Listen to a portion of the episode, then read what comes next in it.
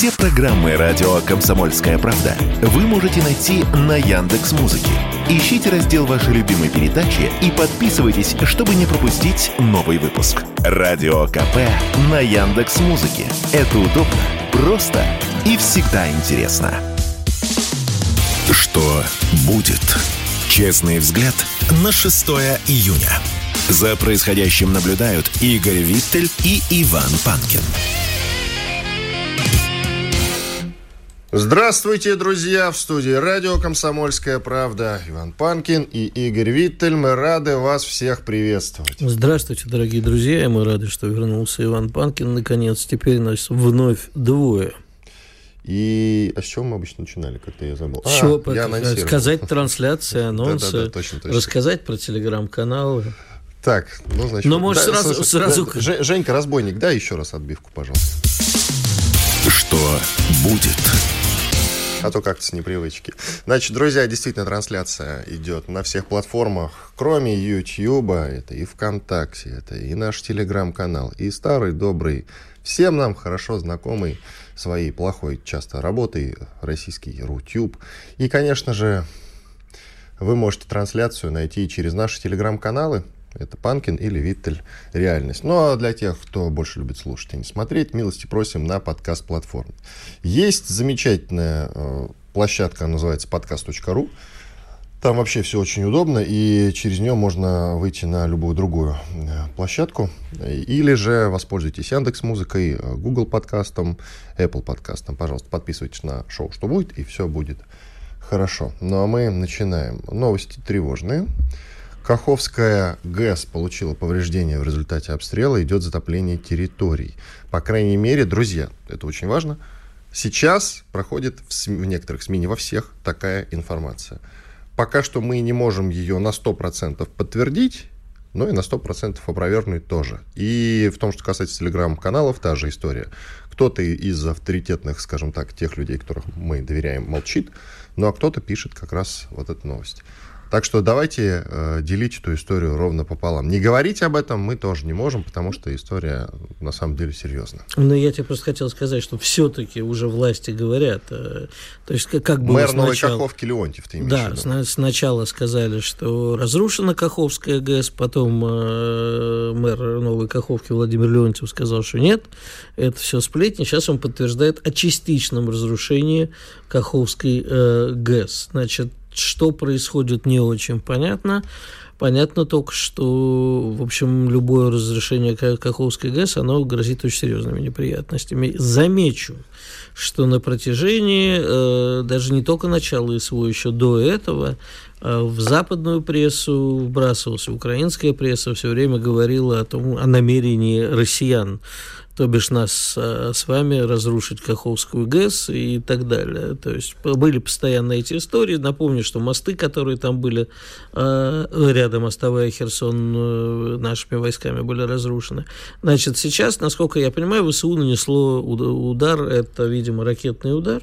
Ну, не будем гадать. Факт то, что сейчас нужно понимать, насколько сложная ситуация, потому что потенциально это грозит затоплением многих городов и э, более того, что Крым останется без воды. Но только не Херсона. Затопление не Херсон. Херсон Это... стоит на возвышенности, он не пострадает. Ну, вообще упоминают Херсон в том числе. Насколько я Слушай, понял, ну я не специалист нет. по гидроэнергетике, но... Что, дураки, что ли, бить, если Херсон затопит? Скажи Ты мне, знаешь, э, я уже во все готов поверить. Нет, Херсон как раз останется невредим в случае затопления, а пострадает э, в, по большей части, конечно, те территории, которые сейчас контролирует Российская Федерация, которая является частью Российской Я тебе могу стопудово только сказать, что сейчас это все на нас свалит. Скажет, что вот э, россияне разрушили, и будут из этого делать очередную бучу. Это, это знаешь, что нужно делать? Значит, надо разрушить Киевское водохранилище. Ну, и затопить мирных жителей. Ну, надо предупредить, бьем. Я, кстати, вот... Э, Бьем, через, и все, через два дня разрушим. Я, все. конечно, на Киевском море, вот это, которое водохранилище, которое мы много раз бывал в своей жизни, но я вот не помню, на самом деле, кто, чему там угроза затопления, и, и действительно ли там настолько проблематично. А вот с Каховской точно проблематично. Ну, рассказывали, что Киев подтопит так нехило. Но мы и как-то был разговор с кем-то Всю ночь э, наносим удары практически по всей Украине. Я думаю, что это э, полноценный ответ и на контрнаступление, я думаю, можно уже смело называть, что это контрнаступление, особенно на запорожском направлении, ну и на обстрелы Белгородской и Курской областей. Нет, полномасштабного контрнаступления все-таки я не наблюдаю. Это все укладывается в мою версию о контрнаступлении, которую я тебе транслировал нашим слушателям давно.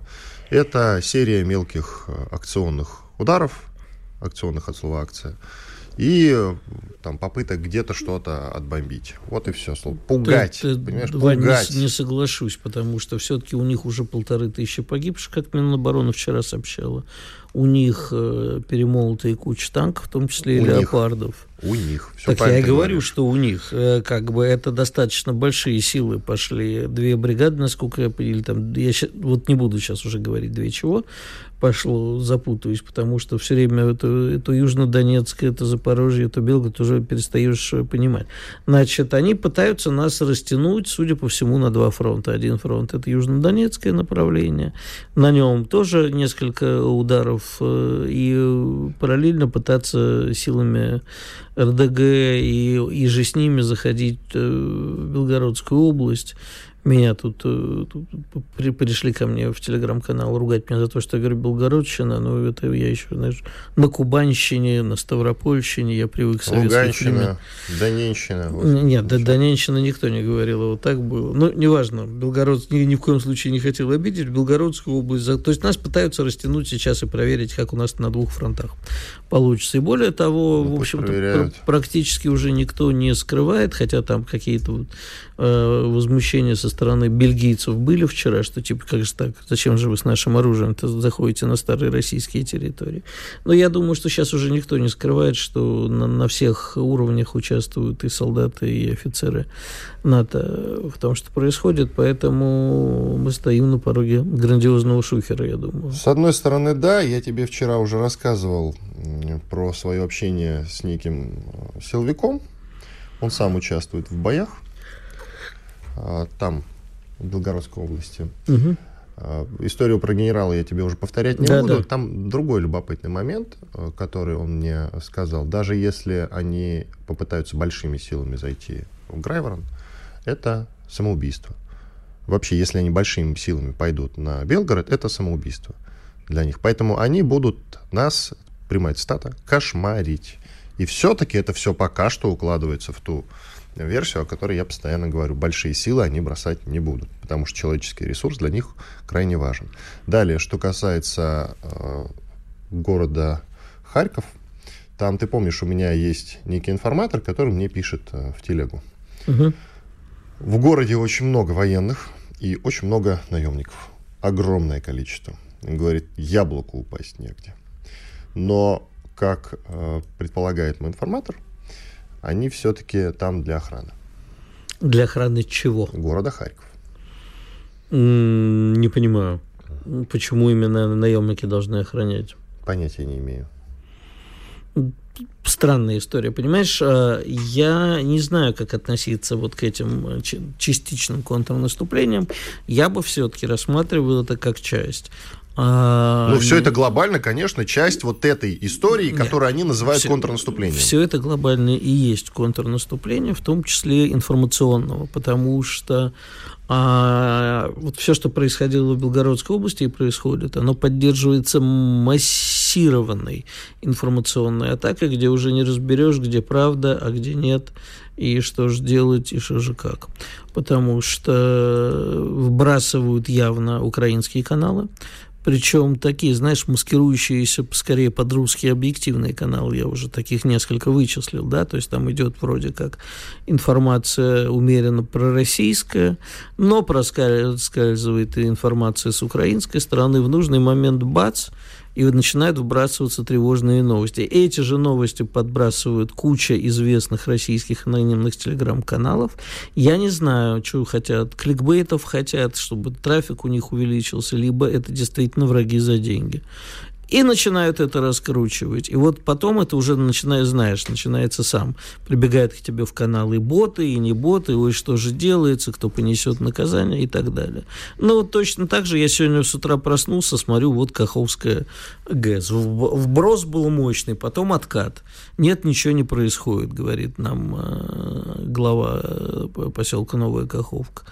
А, и, и дальше как бы через некоторое время все-таки нет есть, а вот видео, а вот откуда взяли это видео, а это видео не оттуда. Нет, теперь это видео оттуда. То же самое, как ты, знаешь, э, был вброс видео с новой Таволжанкой, да? Угу. Как они из люка вылазят. И, и голос за кадров э, сообщает, они уже лезут из всех щелей. Да, да, да, да, да.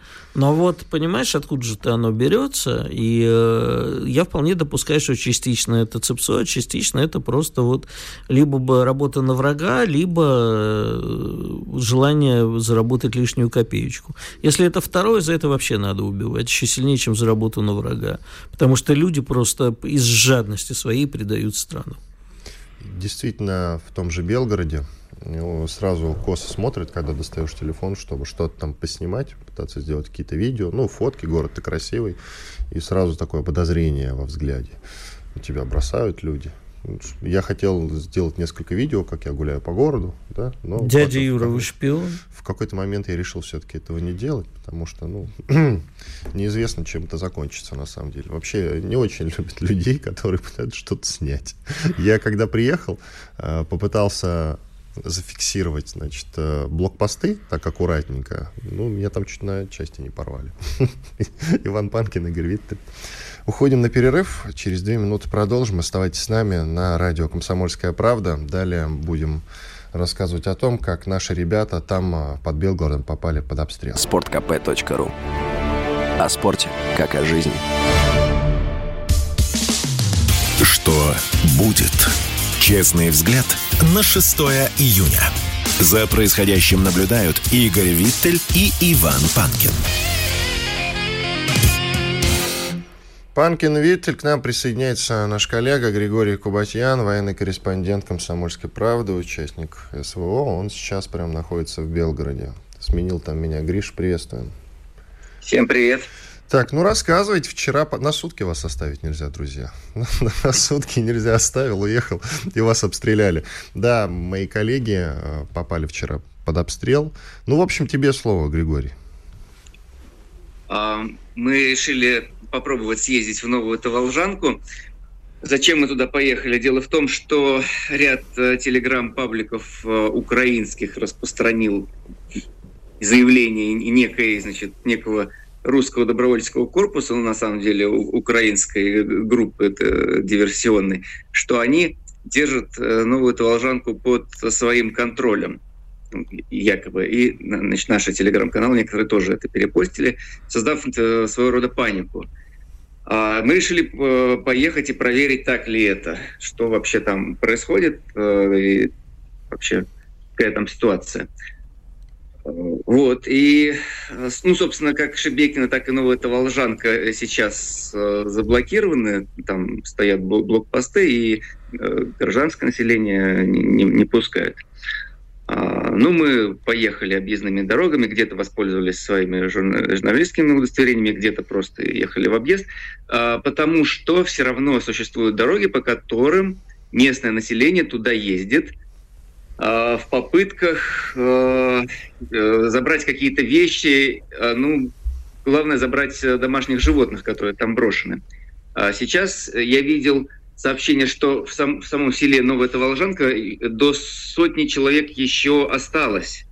А, ну, я думаю, что это при, преувеличение, я думаю, что меньше, но некоторое количество людей, э, ну, в основном неблагополучных или маломобильных, э, или там, сильно пожилых, э, еще, еще остается. Ну, мы просто видели этих людей.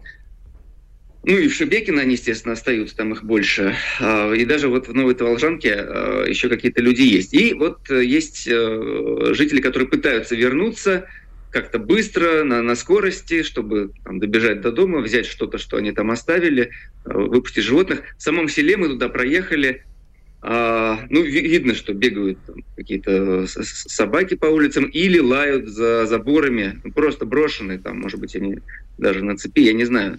А, ну, ну, то есть они вот там, там есть. А само село опустило, там, конечно, а, выглядит это все как такая вот э, зона, да, из Стругацких, то есть совершенно вот все, все брошенные дома.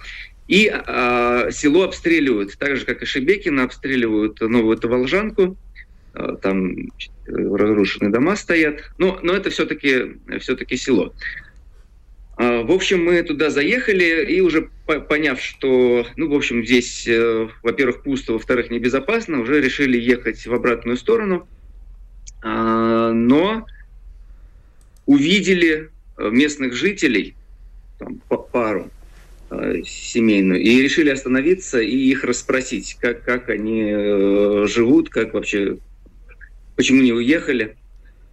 Э, мы остановились, э, ну, это, конечно, было безрассудство, потому что мы остановились на перекрестке, нас трое человек, их двое, то есть пять человек, машина, а, пустой перекресток, и, ну, какого-то дрона мы не видели, там, не слышали, но, может быть, мы немножко увлеклись тем, что начали, набросились на них с расспросами журналистскими, и мы простояли и проговорили, ну, может быть, минут пять, не больше и по нам начало прилетать. Били именно по нам, именно по этому перекрестку, где мы стояли. А, били точно, а, ну как, насколько может точно бить артиллерия. То есть сначала попали в дом, который стоял перед нами, с одной стороны дороги, потом попали в дом, который стоял с другой стороны дороги, и еще в саму дорогу. И мы после первого же удара попытались завести машину и уехать, но машина там с первого раза не завелась Э, потому что мой э, там, коллега сел за руль, там есть особенность, значит, э, машины. В общем, она с первого раза не завелась, мы, ну, был второй прилет, и мы, в общем, бросились в укрытие за дома. На самом деле хорошо, что не завелась, потому что если бы завелась, мы бы как раз бы попали вот в то место, куда дорог, был прилет в дорогу. Вот, бросились в укрытие и переждали обстрел. То есть было еще несколько прилетов. Всего, всего шесть э, прилетело снарядов. Э, и, в общем, мы пока сидели в укрытии, в каком-то каменном кирпичном строении. Ну, так себе, конечно, было укрытие, но все-таки хоть что-то. Мы от дороги, главное, отбежали. А, ну, я, честно говоря, думал, что все, машина сгорит, потому что там все горело вокруг. И, и думал, что, ну, наверное, нам сейчас придется пешком оттуда из этой новой Таволжанки выходить. И если там на самом деле есть эти ДРГ, которые там распространяли какие-то свои видеоролики, то это, конечно, будет целая, целая история оттуда пешком выбираться. А, но значит, через какое-то время вроде бы обстрелы затихли, там, сделали небольшую разведвылазку, я дополз до дороги, посмотрел, ну, вроде бы машина стоит цела, причем это вообще чудо, потому что горит один дом слева от дороги, горит другой дом справа от дороги, а, а между ними машина. И мало того, что она, ну там она просто брошена с, с открытыми дверьми, там с, с ключами э, оставлены. Э, ее даже осколками не поколотило. Там единственное, что прилетел кусок шифера от крыши, залетел в открытое окно и лежал там на, на сиденье пассажирском. Вот, собственно, и все. Вот. Ну, в общем, убедившись, что машина цела, мы значит, э, сделали такой резкий марш, марш-бросок, до машины добежали, все быстро сели, завели и уехали. Ну, в общем, ну, нам повезло. Но самое главное, что хочу сказать, что, конечно, новая Таволжанка находится под внимательнейшим, который постоянно там что-то висит над ней, как и над Шебекино, какие-то дроны. Видимо, висят высоко, потому что их э, так не видно и особо не слышно. Но в Шебекино, а, когда я был, я видел какое-то количество ну, беспилотников. Ну да, да. Но есть... и, и местные жители тоже говорят, что их постоянно ви- видят. И теробороновцы, которые там тоже находятся в районе и контролируют и ищут э, там, возможных лазутчиков. То есть нас э, нельзя сказать, что там мы прям совсем беспрепятственно проехали. Нет, там останавливают, спрашивают, кто, что, с какой целью едешь. Вот. Но некоторые из них нам попадались, они ходят специально в гражданском, потому что... Чтобы не привлекать внимание. А среди вас Чтобы был... Внимание, да. да, среди вас, вот вас трое было. Виталий Сачкан, это наш СОПКОР по Белгородской области. Ты, И парень из СТАС, его зовут Никита Цицаги, да? И у него броник, а, а на бронике у него надпись «Пресс». Пресса, да. Вот. Ну, это то, о чем мы с тобой говорили. Надпись «Пресс» — это, значит, э, первая мишень, в общем-то, для этих террористов. Пожалуйста. Ну, Потому что они же, по сути, ведут медийную войну. Это то, что ты мне рассказывал. Вот можешь и нашим слушателям рассказать тоже.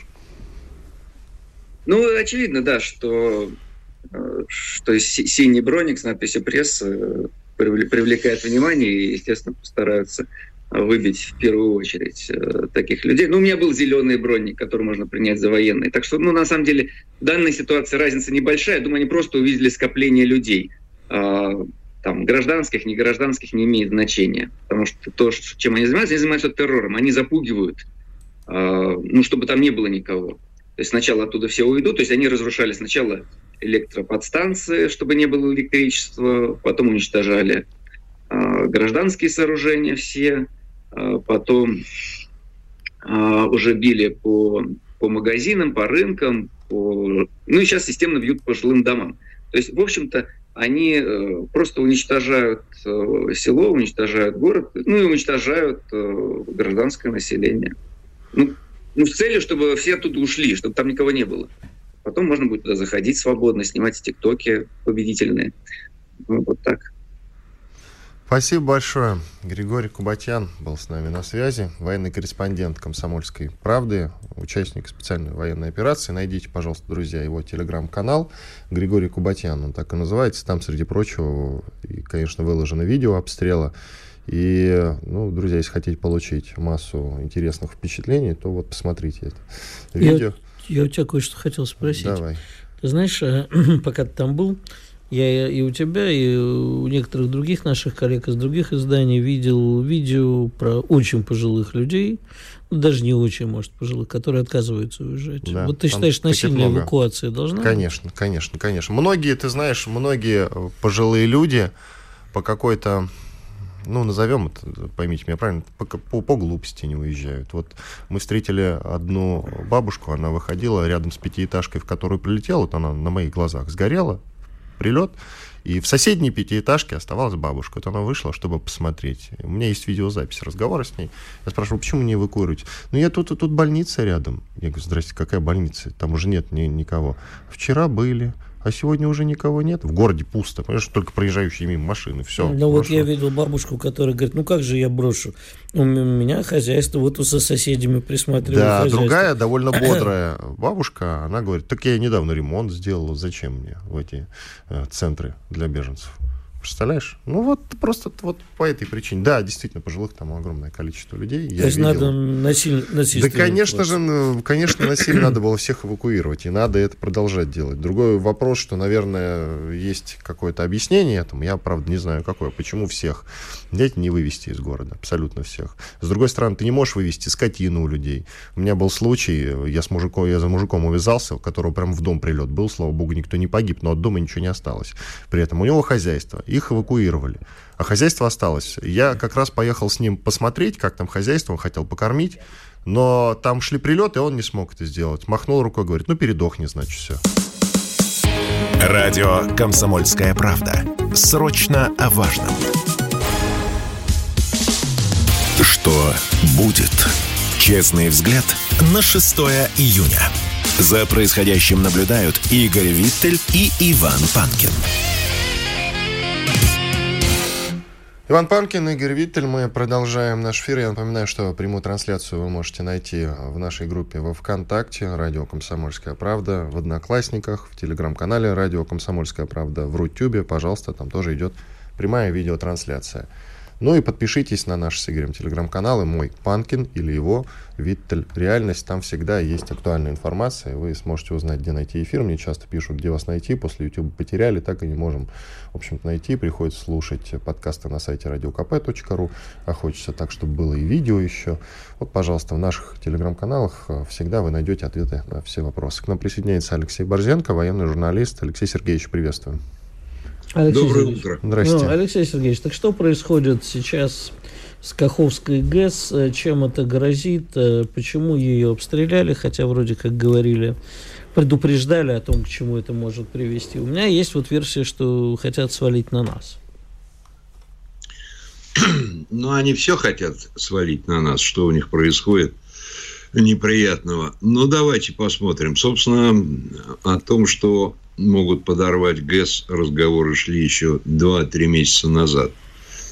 Значит, главная проблема здесь связана с подтоплениями а, ниже ГЭС. Какие населенные пункты? Ну, мы об этом узнаем, скорее всего, к вечеру. Вот. Но речь идет о том, о подтоплении расположения наших войск, которые там стоят. Это мы тоже узнаем, скорее всего, к вечеру. Но понимаете, в чем дело? Мы не знаем, чем обстреляли ГЭС. А, ну, ракеты, я думаю, что ПВО бы сбило, потому что у нас ПВО очень хорошо работает в районах таких объектов. А, вот. Скорее всего, из артиллерии. И вот здесь возникает главный вопрос. Вот посмотрите, Донецк, да, и сколько поражений, сколько уничтоженных жилых строений, а, сколько пострадавших людей, и, казалось бы, возникает вопрос, ну а что вы не можете это прекратить? Нет, не можем, потому что если обстреливают из э, ствольной артиллерии, там из тех же гаубиц 555, да, 100, 155 миллиметров – или 152 миллиметра наши снаряды. А снаряды, э, их невозможно сбить или остановить, если они вылетели из стволов. Это ПВО не может это. Ну, фактически ни в одной стране мира так это нельзя ничего с этим сделать. В свое время была такая история, наверное, лет 5 или 7, когда было очередное осложнение отношений между Ираном и э, США, американцы сказали, мы введем в Армузский пролив свои корабли и полностью прекратим поставки вашей нефти в Китай. На что и иранцы ответили, да нет проблем, вводите, особенно в самое узкое место, э, потому там, где 38 километров расстояние между берегами. Вы введете корабли, а мы просто их расстреляем, превратим вообще в решето из наших старых гаубиц – Э, дальнобойных и разнесем ваши корабли в труху. Не поможет ни ПВО, ни что. Но американцы подумали, поняли и отказались от этой идеи. Такая вот история была. И вот посмотрите, тот же самый Донецк э, уничтожается именно из ствольной артиллерии. И для того, чтобы это прекратить, надо взять Маринку, Авдеевку и отодвинуть их еще туда, километров на 30-35.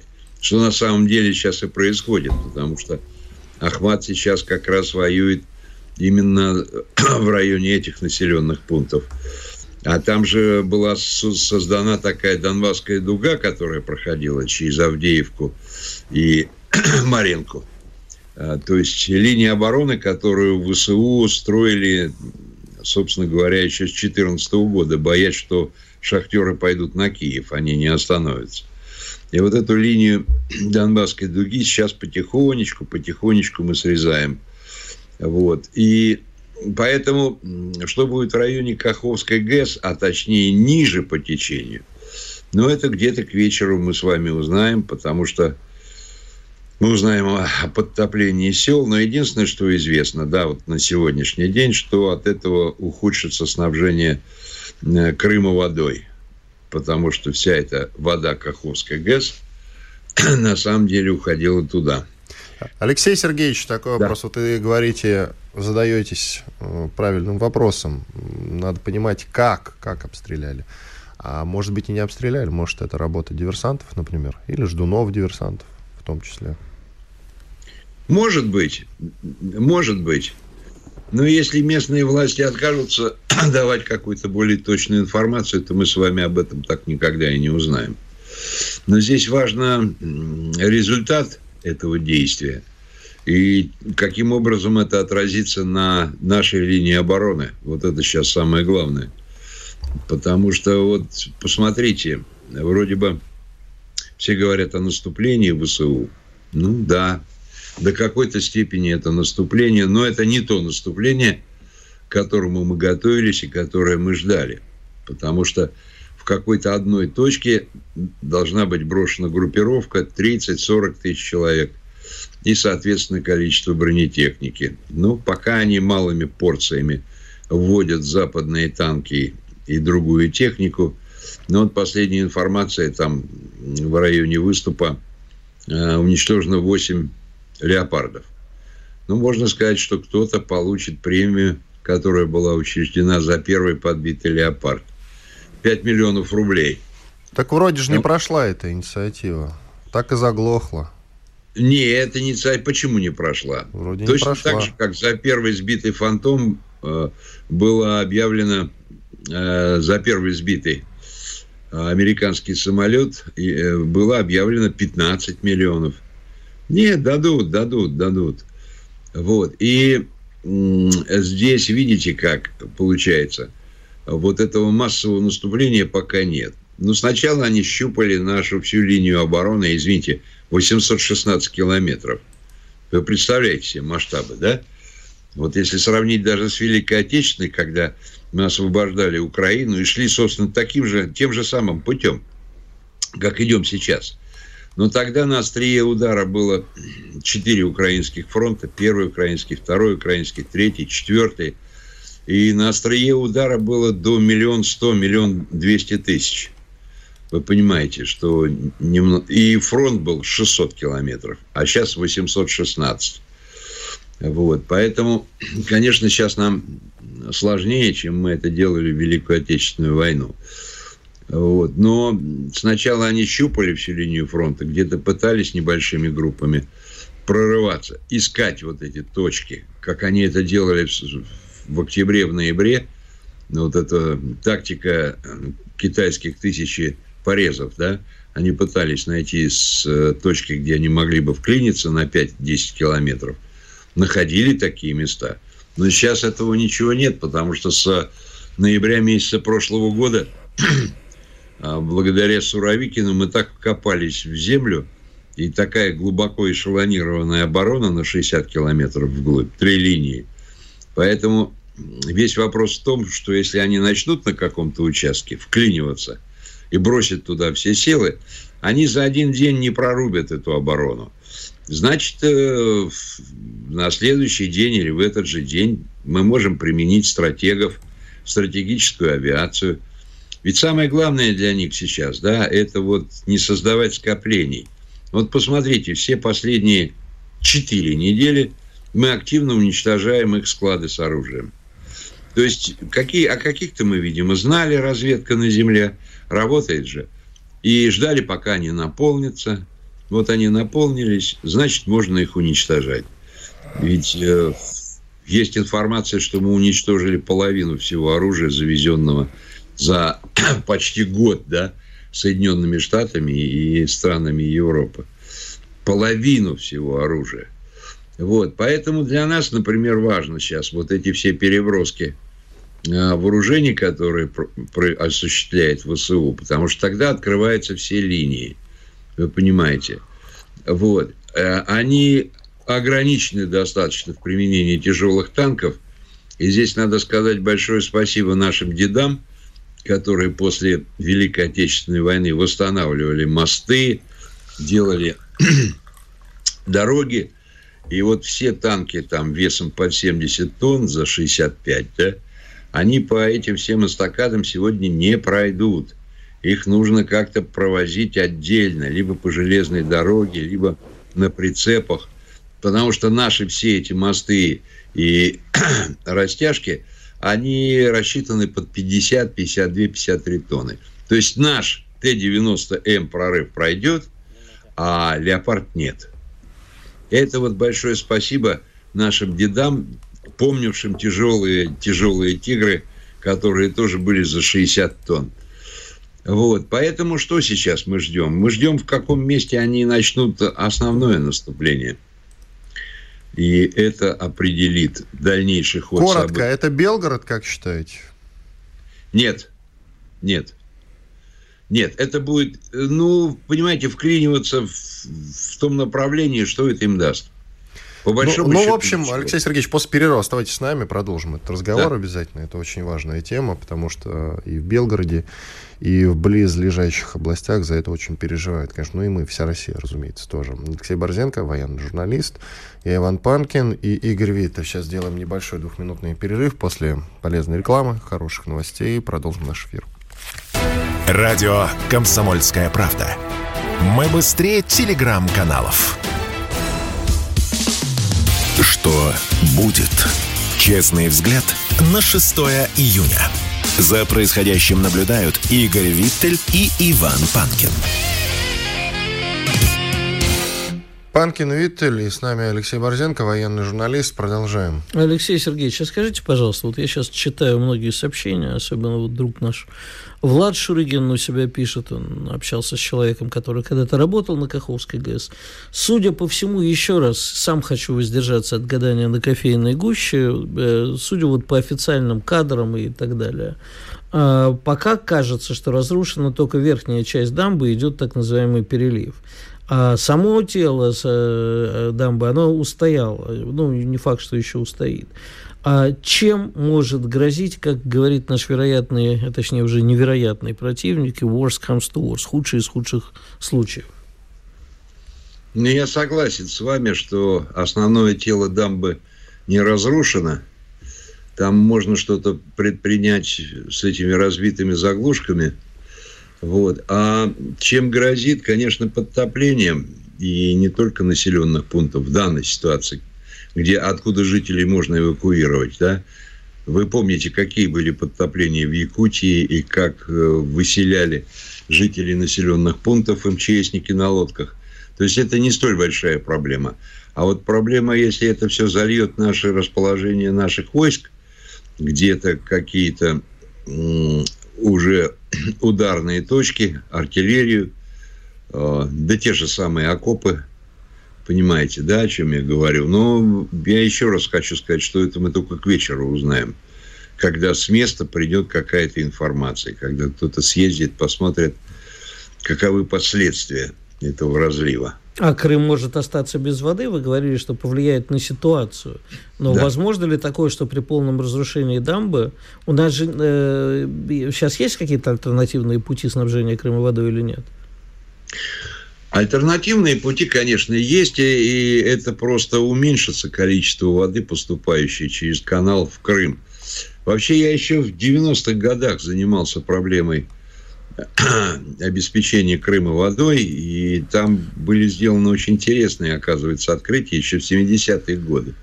Под Крымом идут, идут две подземных реки с прекрасной пресной водой. Выходят они в море. И моряки, которые ловят рыбу, прекрасно об этом знают.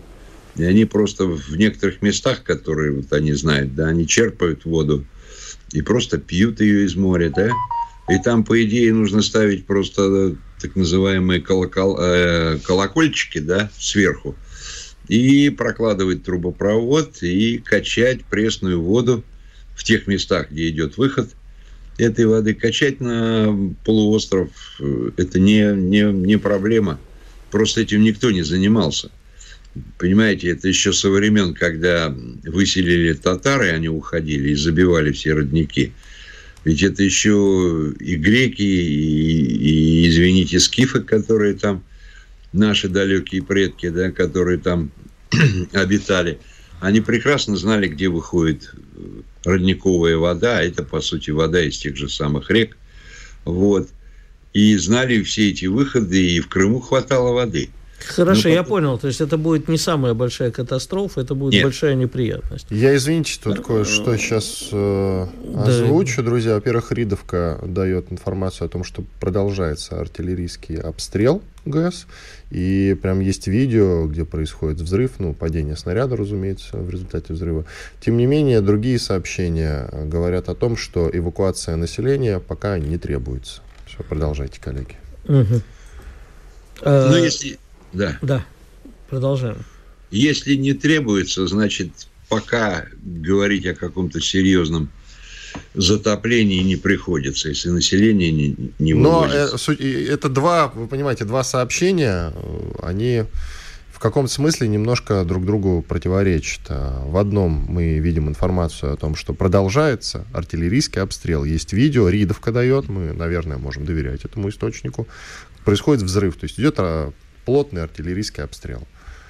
И в то же время пока не требуется эвакуация. Ну, не исключено, что скоро потребуется все-таки. Вот наш эфир может закончиться и примут решение об эвакуации. Например, Алексей Сергеевич, например. а скажите, пожалуйста, мы да. тут вот с Иваном слегка поспорили, а Херсон может пострадать? Иван говорит, что Херсон стоит на возвышенности, поэтому ничего с ним не будет. Конкретно с Херсоном, по-моему, ничего не будет. Нет, ничего не будет. Угу. То есть э, по, э, украинцы сами себе сейчас ничего не, не, не нанесут? Ну, вы понимаете, ну вот посмотрите, чем они занимаются. Они Терроризмом просто... они занимаются.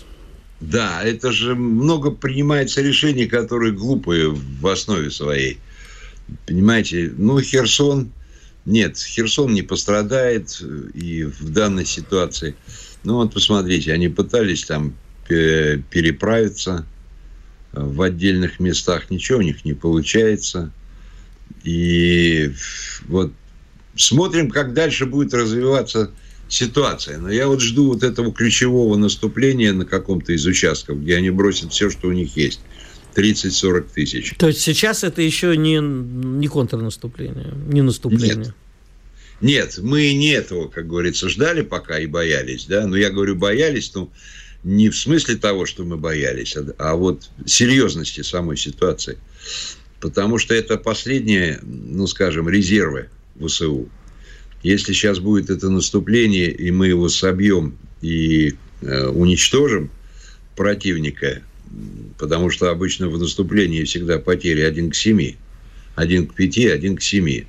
Если мы нанесем серьезное поражение вот этой всей массе, которая навалится ВСУшников, то тогда, ну, это, считайте, последнее, последнее серьезное наступление – ну, это, собственно, а. то, о чем я Игорю Виттелю и говорил. Ну, подожди, а, а, Алексей Сергеевич, а вы не считаете да. вот тоже, что я Ивану, мы сейчас теперь, теперь через вас разговариваем, как шарик с. Просто мы в первой части спорили, вы, если, кстати, интересно, Алексей Сергеевич, после уже нашего разговора, можете начало переслушать нашего эфира, где у нас была некая дискуссия. Так, так, Алексей Сергеевич, а вы не думаете, вот это уже как моя позиция, что сейчас солдаты НАТО, они и так там есть но будет какое-то массирование, ну, может, в украинской форме, а может, уже в наглую своей.